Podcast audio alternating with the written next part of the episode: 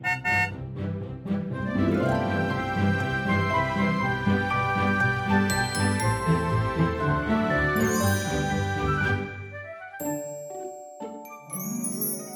迎搭乘 JK 的身心灵有缘车，Life is fantastic。我是 Jerome，我是 Kevin。Kevin，我们今天要来聊一个主题啊，就叫做离职。对对，因为其实我相信我们都有过离职的经验嘛。对，因为毕竟活到这个岁数，如果没有离职，感觉也蛮稀有的。我们比一下吧，你离了多少次？我好像离了三次诶。哦，我比你厉害，我离了一次而已。真的两次？两次哦，对对对对对，因为你也年纪也比我轻啊。也是啦。对啊，就是还是有差一些岁数。好，所以我们今天要来聊的这个话题呢，就是因为刚过完年嘛，那刚过完年之后，很多人就会蠢蠢欲动，嗯，就会觉得。说，其实我在这个工作我已经做的不开心很久了，那我就会犹犹豫，说我到底要不要换一个工作？我们香港有一句话是说，十个上班的人有九个半都是在考虑离职。对，台湾也是这样。那剩下的那半个是怎样？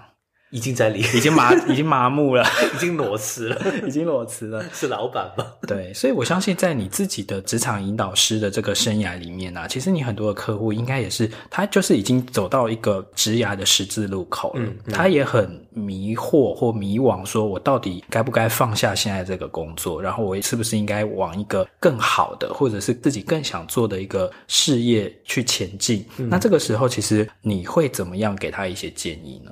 其实我觉得要看他是什么样的阶段，因为可能有一些人他在考虑自己要不要离职，有一些可能已经决定好要离职，但是他不知道自己的方向是什么，所以我觉得第一步肯定是去。把他的问题区分出来，知道他现在在面对的是什么样的问题。对，其实我通常都会觉得说啊，在做这种职场选择的时候啊，离职它只是一个表象。对对对，其实更深的是你要去了解你自己。对啊，你到底适合做什么，以及你在职场里面啊，会吸引你的重要因素到底有哪些？我觉得更重要是你想在职场下面拿到的是什么。对对，其实因为每一个原因都是。成立的每一个原因，我们都可以值得尊重的。可能你是想要更多的钱，对，可能你想要更高的社会地位，对，可能你是想要一个更好的职场职涯的一个自我实现，实现的，或者有些人他更在意的是人脉的经营，对，其实都是 OK 的。但是你要对自己诚实。我觉得转职的时候，最多的情况下是大家其实没有真的很搞清楚自己想要的是什么。但是这个也很 OK 啊，因为其实。你就是会困惑嘛？因为离职其实是一个很大的决定，所以为什么有时候你跟其他人聊，不一定要跟我们有人类图背景，或者是有一些其他的经历的人去分享。其实你跟一些朋友去聊天，可能你也可以有一些不同的想法。对，就是透过跟不同的人聊，其实你是要厘清很多你自己对于你自己的认识。对，比如说我自到底适合做什么，或者是说我比较在意的点。在工作上面，到底我要得到的东西是什么？那像我就会区分成说，现在这个工作这个岗位上面啊，它的推力，就是一直把你往外面推的那个推力的因素有哪些？嗯，然后吸力，就是一直还是把你吸在原地不愿意走的那些东西又是哪些？还有另外一个吸引力是，你是现在是想找一个更好的工作，对，会不会已经有另外一个工作跟你交手？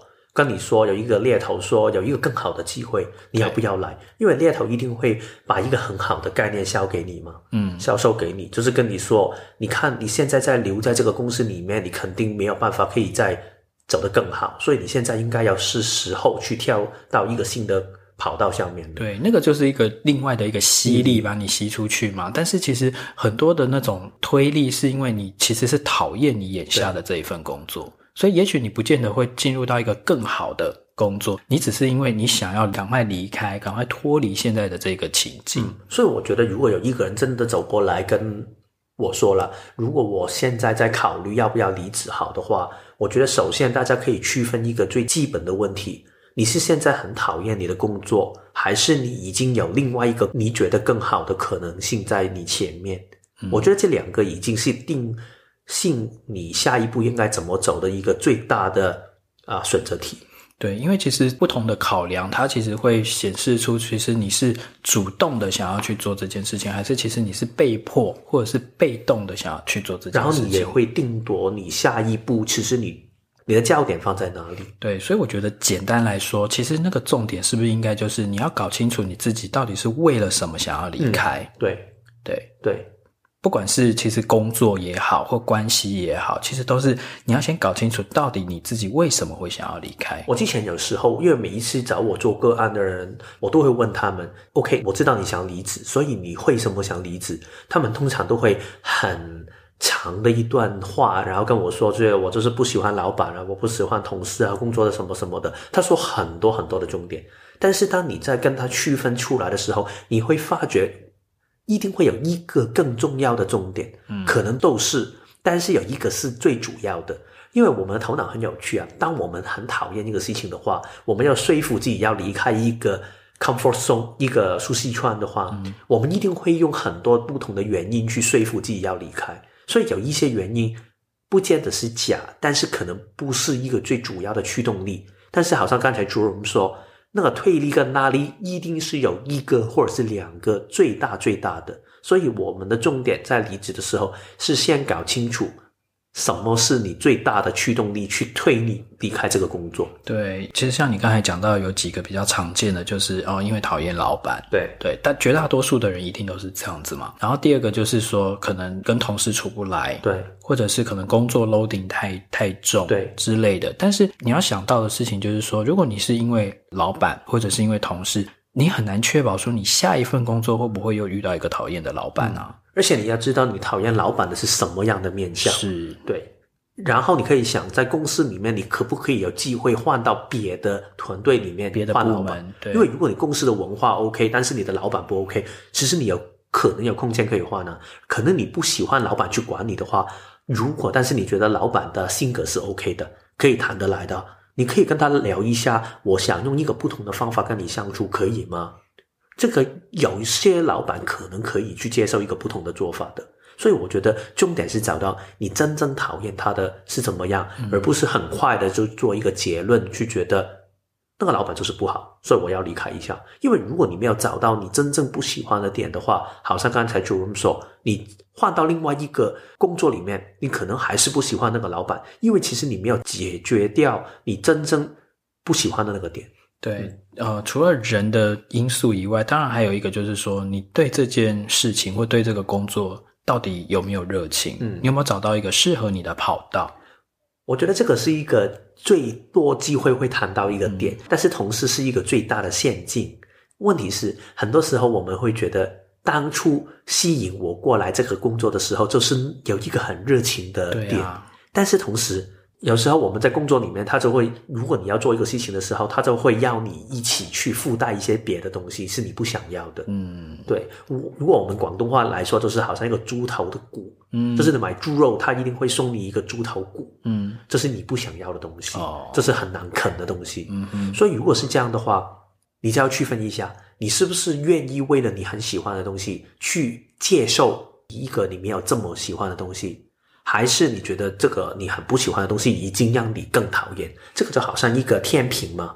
如果你不喜欢的东西已经比你喜欢的东西更重的话，离职是 OK 的。但是如果你有七十趴的东西是喜欢，但是三十趴的东西是没有真的太喜欢的话，还没有到讨厌的话。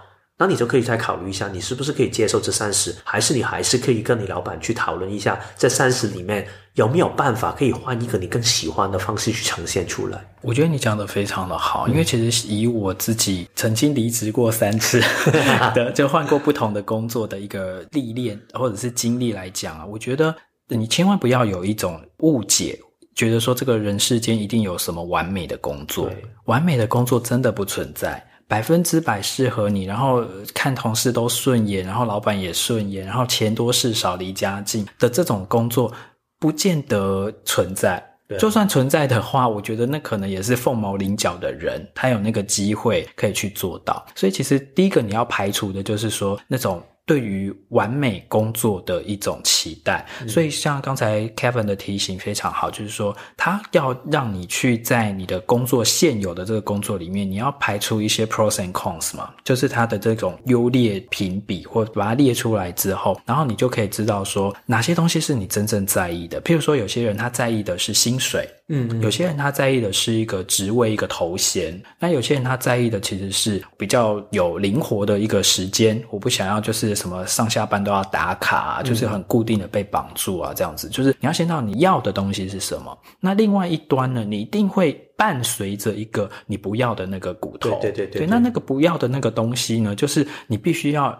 呃，忍受它存在在那里，因为它就是一个 package 的概念，它就是包在一起的。你要好的部分，你就要也要接受它不好的那个部分。对，但它不好的那个部分，它可能只占二三十趴，就是说它不会大到干扰到你的核心想要的那个部分。我之前有听过老板说过一句话，我觉得是很深刻的。他是说，在职场下面，其实生活也是，你不用去赢每一场的仗。嗯。对，有一些时候，其实你输掉一场的话，可能你整个大局里面你会赢得更多。对，对啊，所以我觉得在工作里面，我不是说什么都不要计较了，老板都是好，我不是这个意思。对，但是我重点是说，你没有办法可以所有东西你都要拿满分，但是你要把你最重视的一些点，对你来说最重要的点，你拿满分就可以，其他的东西。你再考虑一下吧。对，我觉得，与其啊，你常常花很多的时间在抱怨你的工作，你不满意的那些部分啊，不如你把这个时间拿来，你好好的想清楚，那这份工作对于你而言，今天之所以还留在这边没有走掉，对，一定是他还有什么拉力一直把你拉在这里的嘛。对对对对。那那些一定是你在意的部分，也许是薪水，也许是社会地位，也许是种种种种东西。那这个东西你自己要先把它看见。而且你要先了解说，哦，原来我是在意这些的。那之所以我一直没有办法离职，或者是呃犹豫不决，我没有办法做出一个决定，那可能就是因为这些东西是我不愿意放手的，对，我不愿意放掉。那你不愿意放掉的话，那它连带的那些你不爱的那些东西，那你只好就是也要盖瓜承受嘛。嗯。嗯，那像我们就来聊聊我们自己好了，因为你曾经有两次不同的离职的经验嘛。嗯。那回到那个时候，你自己在人生的十字路口，你要做决定说，哦，我想要离职了。那你是怎么样经过一个决断的一个过程？然后你体验到的那种感觉是怎么样？嗯，其实我当时是。第一次开始学人类图嘛，其实我在学之前，我一直在考虑离职，我已经想了两三年的时间。嗯，然后每一次我在想离职的时候，总会我老板给我一个新的挑战。就是有一个新的品牌给我做啊，嗯、或者是有一个新的品牌的计划给我做，嗯、所以对我来说，我觉得有新的东西玩，我就没有想离开。嗯，但是我是一直都没有办法可以下一个很重大的决定去离开，因为我觉得这个工作至少头脑去想的话，它是一个非常有前景的工作。对，每一年我还是可以有很多的机会去表现我自己。嗯，金钱 OK，为什么我要离开这个地方？但是，一方面我就是觉得，我真的要这样待下去吗？我真的要这样吗？我真的要这样过人生吗？我真的想，好像其他的同事这样在做十多二十年吗？这个是我想要的东西吗？所以里面有两个很大的对抗的力量在身体里面，当时是这样的感受。而且你那个时候又要赚钱养家，对啊，所以你也不能说就说走就走。也是，而且你的那个工作就是一个可观的收入嘛，因为你就是一个品牌经理啊，其实待遇是非常好的。像我自己第一次在离职的时候啊，我只是很深刻的的感觉到说，我为什么每天都不想起床啊？因为其实我我以前不是那样的人，其实我是就是很活泼、很外向、很热情。嗯、那个时候啊，年轻的时候，但是我我第一次。感觉到说，为什么一个工作会搞得我，我白天都不想起床，对对对，然后我每天一起床，我就会觉得说我好痛苦。Blue Monday，对，就不，我是 Blue Every Day，我就就是每一个工作日，我都会觉得说我好累哦，然后我根本不想要进入到那一个空间、那个办公室里面去，然后。我记得我们那个时候其实是比较是一个小型的一个家族企业啦，然后其实里面的人并没有很多，但是我每天进去的时候，然后跟同事其实也没有什么互动，然后我那个时候就是主要的工作就是我常常要接电话，然后我那个时候才发觉到说，哦，原来我是一个这么。不喜欢做客户服务的人，哦、对，其实我觉得任何的工作都是一个让你认识自己的过程。很喜欢或者是很不喜欢某一些面对，而且因为我做事很不喜欢被打断嘛，所以我做做做做到一半的时候，哎、嗯，电话又响了，那我又要去处理一直插进来的事情，所以那个时候我就会工作的非常非常的痛苦。我之前上班的时候，我也是有一些客户会打个电话给我，嗯、所以我常常如果他一响的话，然后因为我们可以看到电话是谁打来嘛。因为我们都是但你不能不接啊，我不接啊，我常常会把那个把那声音 调到很低啊。我常常这样觉得，如果客户他是很重要的事情找你，当然，因为我们的客户服务不是那一种啊、呃、平常的热线的那种啦，嗯、我们的是顾问公司嘛，所以其实我们觉得，如果客户真的有很重要的问题的话，他会多打几期过来，嗯、或者是他会电邮给我。嗯、其实有一点像我们常常说，投射者邀请，生产者也可以邀请啊。我要确定客户真的是很想找我，如果他很想找，他一定会继续找。所以他会电邮给我，他会再打几几期给我，然后我就会回他电话说不好意思，我刚刚在开会，但是我不会他一打来我就接，因为这样的话我就给打乱了我自己在做的事情，所以这个也是我在工作里面的一个我自己的做法。对，所以我觉得那个时候是因为我已经忍忍忍忍到某个程度，我觉得说我再这样下去，我自己都怀疑我是不是快要得忧郁症。哦，因为每天都很不开心啊，哦、然后就整个人都是浑身无力的那一种状态，所以我后来才提出了离职。嗯嗯，对。然后后来我就发觉说，换了一个工作之后，其实那个感觉就好很多诶、欸哦、因为我那个时候我就已经知道我自己不想要什么嘛。其实我觉得离职的。过程啊，也是你慢慢的去认识你自己，然后因为人有的时候你不会年纪轻轻就知道你要什么，嗯，但至少你可以透过先确定你不要什么，慢慢的用剔除法，像比如说我在那个工作里面做短短的几个月，还不到一年的时间，但是我就非常的清楚，我是一个没有办法做客服。所以一离一离职的时候，已经很清楚下一步你要找什么的工作吗？没有，但是我只是知道说，只要是这一种客服类的，哦、我就不会去应试了。你有没有一种感觉是，当你一离职的时候，可能性就多了很多？对，我觉得人就是你要不断的从三去法里面去在人生中找前进的答案。嗯、对，因为在我之前的经历里面，我觉得但我在还在工作的时候，我找工作一直都没有很顺。因为我觉得，在我还在工作的时候，我就会把有可能去找的工作跟我现在的工作比较，所以你很多时候你就会考虑这个前景会不会更好，嗯，那个钱会不会更好，等等等等的。但是我当时因为刚好是裸辞嘛，我也不是鼓励每一个人都要裸辞了。但是因为我我当时裸辞，所以我裸辞之后我要找的工作的时候，我根本没有东西可以选择，嗯，我只可以选择这个东西对我来说现在是。对还是不对？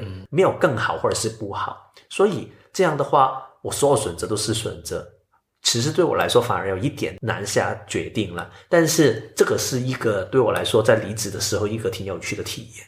嗯，但是你后来也你也是用这种删去法嘛，也是用这种删除法嘛，嗯、也会知道说，诶，那至少下一个工作，我虽然不知道我会做什么或我要做什么，但是至少我知道不要再做跟之前一个。工作类似的了。其实我在裸辞的时候，我是花了挺长的一段时间去找，嗯，因为我们公司要两个月的 notice period 嘛，通知期嘛，通知期，所以两个月，然后到我离职之后，到下一份工作，差不多一共是半年的时间，嗯，所以我半年的时间一直在摸索自己想要的是什么。嗯一开始我以为自己很喜欢旅游，所以我想找一些关于旅游的。我以为自己很喜欢香港的文化，所以我一直在期待，在等待一个关于香港旅游的公司的工作。但是有一些机会来了，但是我去面试，但是也好像没有结果。有一些我等机会来，但是他一直都没有来，所以我一直在摸索自己真的想要的是什么，我擅长的是什么。我有一段时间也是很忧郁啊，因为我在想。好像除了我之前懂做行销的，我好像什么都不懂。但是行销这个工作，我又好像不想从一个坑离开，然后掉到另外一个坑。我觉得这样对我来说没有意思啊。如果我从一个 FMCG，我们说快消品，对，快消品，然后我从一个走到另外一个，我们。行业里面很多人都是这样，对。但是对我来说，这个是没有意义的，因为你就觉得你一直都就是一直在做重复的事情。对啊，所以我要换一个不同的东西，但是换什么，其实我不知道。嗯。所以当时我是花了八年时间，慢慢走到我觉得离职里面很重要的第二步，就是清楚自己下一步想走到什么样的点，或者是你下一步你想得到的是什么。嗯。但是之后你就去观察一下你擅长是什么，因为其实你想要的。你喜欢的不代表你有能力做。对，老板给钱你的话，他是换你的能力。对，所以你一定要清楚自己可以卖的东西是什么，嗯、这个是很重要的。这个也是一个基本的行销概念。对，你要把你的产品弄好。所以第二步就是我常常说的 simplify, amplify, repeat 嘛，就是简单化、强化，然后就是不停的重复，重复去说你的重点。所以首先找到你真正可以抓住销售给别人的最大的卖点是什么？嗯，然后我鼓励说那个卖点不要太不要太 generic，就是很普遍性的，嗯，不要说一些哦我很。啊、uh,，sociable，我很可以跟别人做朋友，然后很有 team spirit 这一些，我很有工作的热忱，对，然后我很乐于跟人家就是友好，很会对答应答这些，这些太广了，大家都会，你要，你要 be specific，你有听对方听到的时候觉得，哦，原来是这样，我可以感受到你的一个面向的，嗯，你抓住这一个点，你之后在找工作的时候，你在面试的时候，甚至你到了一个新的公司，你去表现自己的时候，你可以更。抓住一个更吸引对方的一个卖点，嗯、这个就是我们之前在有谈到的一些职场的微特质。嗯，这个东西是非常微小的，但是你可以看到它里面那个影响力，你可以感受到它里面可以发挥出来的一个独一无二性。我觉得这个才是在这一个阶段里面很重要的点。嗯，那像你自己在摸索你自己这个 simplify、amplify、repeat 的过程里面，你有什么样的一个经验吗？嗯。我在离职的时候，当然我没有真的非常的在意，去不停想我要找这一类型的工作。但是我慢慢看到我的能力在哪里。我的能力不是去好像做品牌的时候去想点子，我区分出来，因为我真的没有太多的灵感的。但是我是一个非常懂问问题的人。嗯。第二个，我是很懂说故事的人。嗯。所以我很懂我们可能说 storytelling，这个是一个简报的技巧嘛。这两个技巧我没有故意去用它，但是我在我清楚自己的能力的时候，我慢慢找的时候，我最好找到后面的工作就是 Newson 尼尔森嘛。嗯，Newson 尼尔森我们做的是什么？就是我们要把一些数据找出里面的一些重点，然后分享给其他客户、他的大老板听，让他们知道下一年他们的品牌可以怎么去做。这个重点就是在这个我们常常说 big data 这么多的数据里面，大数据里面。怎样可以找到重点？这个就是要问问题的技巧。嗯哼，这个是第一个。第二个，你要把你的故事说给你的客户听，去让他可以消化掉，然后觉得啊，我在里面我看到一个未来的前景是什么样的，我就会用一个比较故事性的说法。所以这两个板块是我以前在做行销的时候学到的东西。其实我本身也懂，但是行销里面不停加强，不停的 amplify。就是强化，但是在我 news 的工作里面，也刚刚好可以用到。所以你看，我一开始是做行销管理的，到后面做一个行销的顾问的，两个工作里面有相关，但是也不是完全一样的。但是只要我拿到一个我真正的。亮点的话，我的维特质的话，其实我可以贯穿两个不同的工作里面，然后我就会变成现在也可以用的问对问题跟说故事的技巧，在我现在做职场引导的时候也可以运用到。这个就是我常常说的职场维特质的厉害的地方。你可以说一个就是给客户听的他的量身定做的一个故事。对，因为人喜欢听故事。对。嗯，那通常在职场上面呢、啊，很多人会有一种困扰，就是说，因为现在我们的这个职场文化，其实我自己是觉得说，有点太过度的强化所谓的专业或专精，所以很多人都会觉得说，那我我就不是一个专才型的人啊，嗯嗯，我就是可能学什么东西，我就是碰一点碰一点碰一点，然后就是见多识广，但是我不见得有一个固定很强的一个专业。我不是一个达人或职人型的人，但是我就是很多东西我都懂，我可能是属于一个比较通才型的人。那通才型的人在职场里面，他会比较不容易生存吗？其实我觉得很多时候我们的工作，如果你做太长的时间，你会变成是那个公司里面他需要的，就好像一个机器里面的一个小的。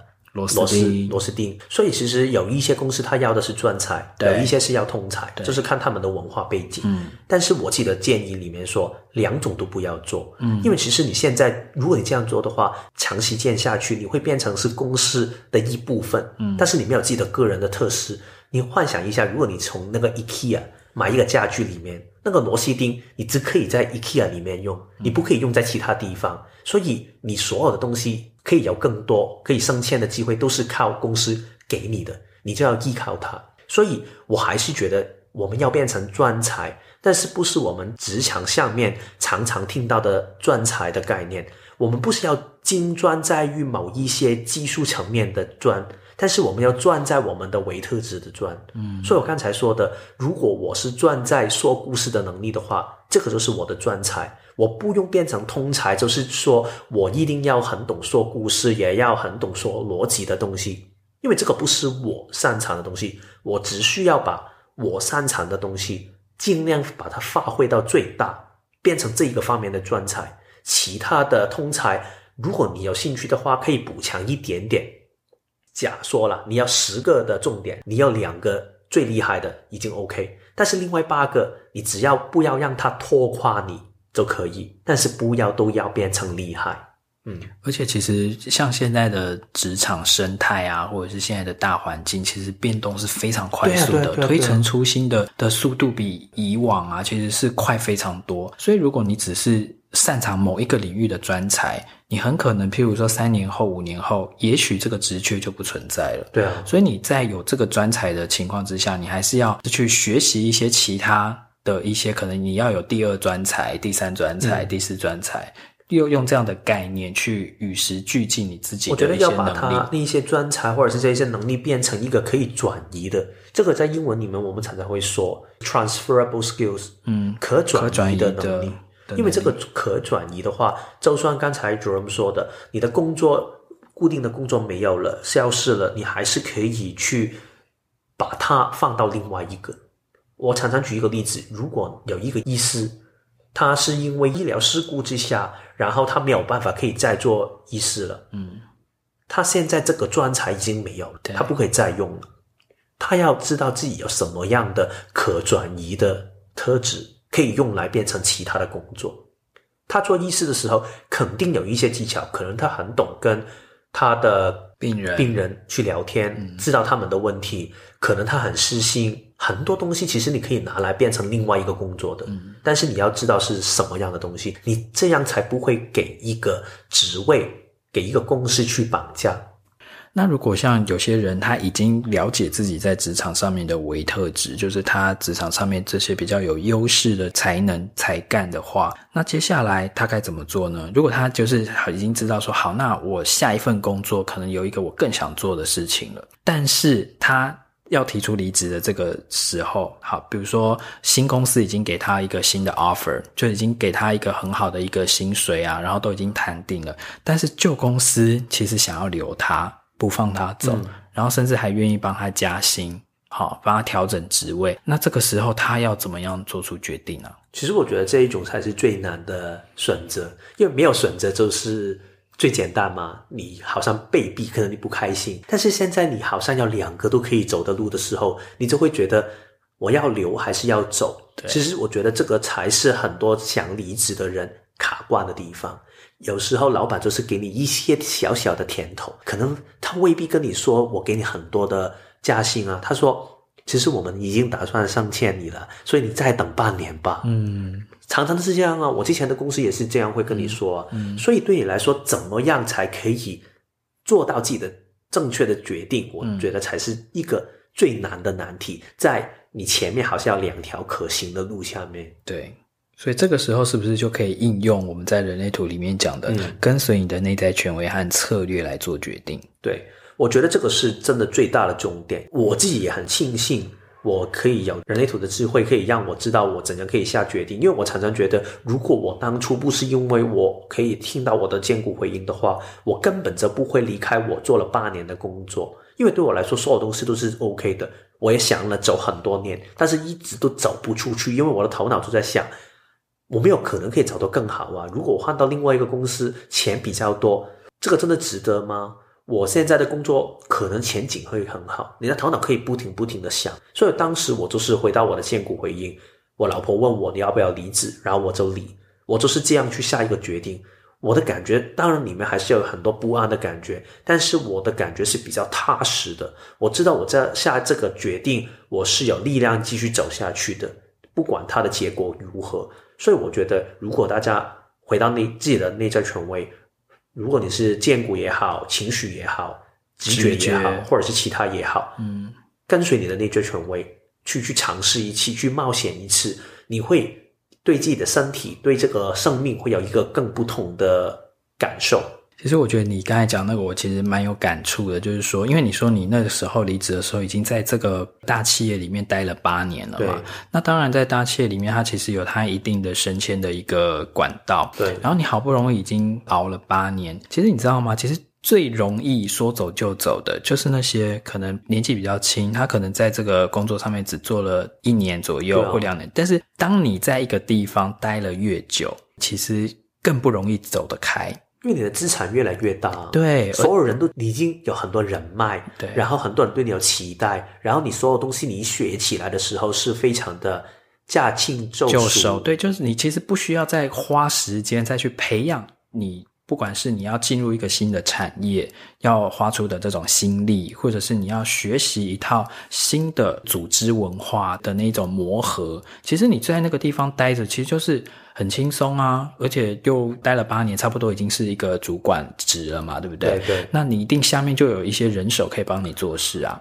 是是是啊，对啊，所以其实你就会更难离开。虽然你会觉得说对，但是我这样一直做下去，我其实也不是很开心，或者是说我也没有很热爱我的工作。但是没有办法，因为你尝到太多的甜头了。对啊，其实我当时是有差不多一年的时候，我觉得自己是浪费我的生命。嗯，坐在办公室里面，其实真的不会太忙，因为有很多事情其实已经有同事帮我做，然后我不想做的东西，我都可以调给他做。我真的是可以这样做。但是我就是觉得每天回到办公室没有东西做，很闷的。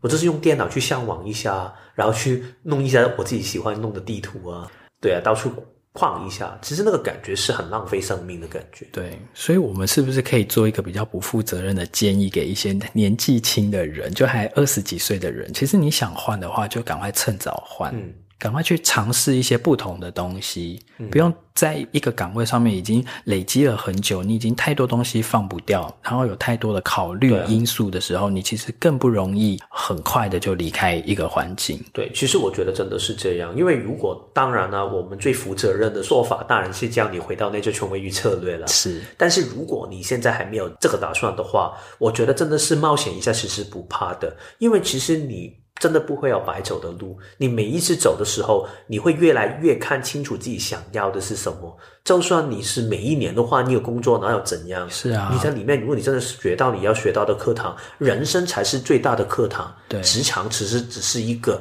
环境，一个舞台，可以让你学习到你要学习的东西。对，所以重点不要放太多在一个职场下面，因为这个只是一个。舞台而已，而且我真的是觉得人生啊，就是你不知道你要什么的时候，至少你要先知道你不要什么。对对，对。那因为你经过各种不同的尝试，比如说你试过了四五种不同的行业或四五种不同的产业之后，也许你就会知道说，哦，这其中其实我全部都不适合。那你就可以知道说，从此你要在找工作的时候，这些。产业类别你都不要再考虑了，或者是这些职务的内容都不要再考虑了，你再去做别的东西嘛。那总有一天你会试到一个适才适所的一个工作，然后你就可以在里面好好的发挥，从每个体验里面去反思，然后去感受，去区分自己喜欢的是什么，讨厌的是什么，然后就可以做到下一步的决定了。对，而且我觉得生命里面很多可能性。我们刚才说只是其中一个可能性，离职之后我们要赶快找一个新的工作。我当时找的可能性就是我裸辞嘛，找一段空的时间。然后如果你还年轻的话，我也听过有一些朋友他们会 take 一个 gap year，他们叫就是中间他有一年的时间他不上班，然后跑到国外可能去 working holiday。嗯，这个好像在香港跟台湾也挺普遍。当然疫情的关系现在没有办法。对对对对对对，所以我觉得。可能性很多，有一些人他就是可能现在想先休息一下，然后去一个比较长的旅游。对，因为如果你真的已经在一个很不快乐的一个工作的状态里面待了很久，其实我觉得，当然前提是你如果没有经济的压力啦，你已经存了一些足够的钱，其实我觉得你反而要让你自己的身心灵进入到一个休息、中场休息的状态，嗯，有一点像我们上一集说关于生产者那个状态，对，就是先让你自己的健骨启动，去找一个你真心喜欢的东西，对，搞不好你的身体动起来的时候，你就可以重新看见、找到你真正喜欢的东西是什么。对对对对，你要先给你自己的建骨一个苏醒的一一个机会，一一个期间，让他好好的把他以前没有休息到的部分。全部都休息完之后，他自动又会复活，对，然后他又会开始去找说，哎，那他对生命的热情在哪里？所以这个就是你的故事吗？呃，这个就是我们下一集的主题呢，我们要来聊的就是你刚才讲的类似那种 gap year 的概念，哦，就是一个人的旅行。因为你当时你就是这样的。我曾经有一段工作是，就是我离职了之后，然后我没有很急着去找我下一份工作，然后我就是花一整年的时间过一个无所事事的生活啊，哦，对，然后就是。搬到台湾呃一些乡下的地方去住，然后也到国外去住了一段时间。然后在那段时间里面，我觉得是给我自己的一个灵魂，算是沉淀的一个机会。嗯，然后我后来觉得，我再重新回到职场之后啊，我对工作的看法，然后对人生，对完全都不一样了。所以很多人，尤其是社会跟老板会跟你说，你这样去放一年假，然后你很难去。回到那个职场下面接起来，其实这个不一定是看你才从里面学到什么。对，嗯，所以我们下一集就会跟大家聊一下我跟 Jerome 的一些旅游的经历，一个放轻松一点的主题。但是放轻松之余，我们还是好像我们的游乐园的观念里，我们会好好的玩，认真的玩，如何从一个旅游里面认真的学习我们人生的课题。是的，嗯，好，那我们今天的节目就到这边，谢谢你的收听，那我们就下周再见喽，拜拜。拜拜。